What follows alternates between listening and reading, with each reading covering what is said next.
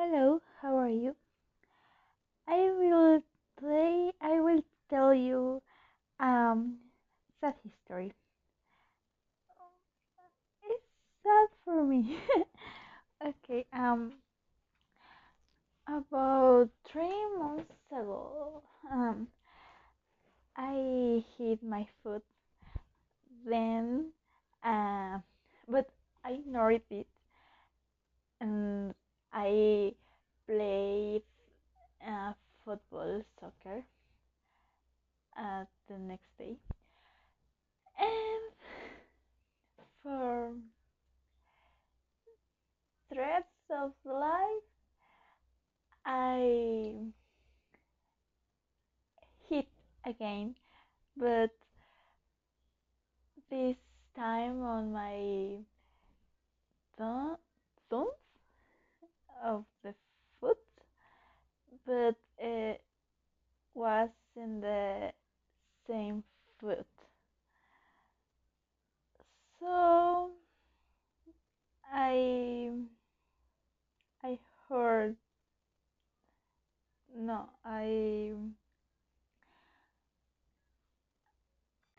so I seriously injured my foot uh, on this moment I I still I still feel the my my foot uh, okay uh, I am not at 100% but this make made me think if I I had if I shouldn't play this day, I wouldn't have ignored injured me.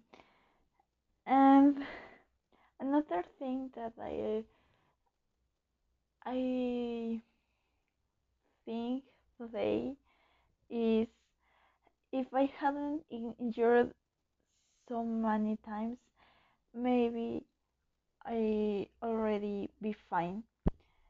And I wouldn't be a little sad because I want to dance, but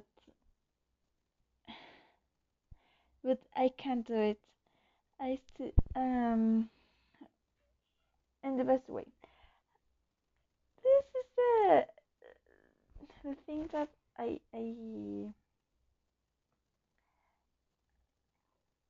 was noticed more, but obviously there are so many things more that we can do it do when when we are injured with in some place of of our body. Um, so that's it. That that's it. And see you. Goodbye. Thanks for listening this little history.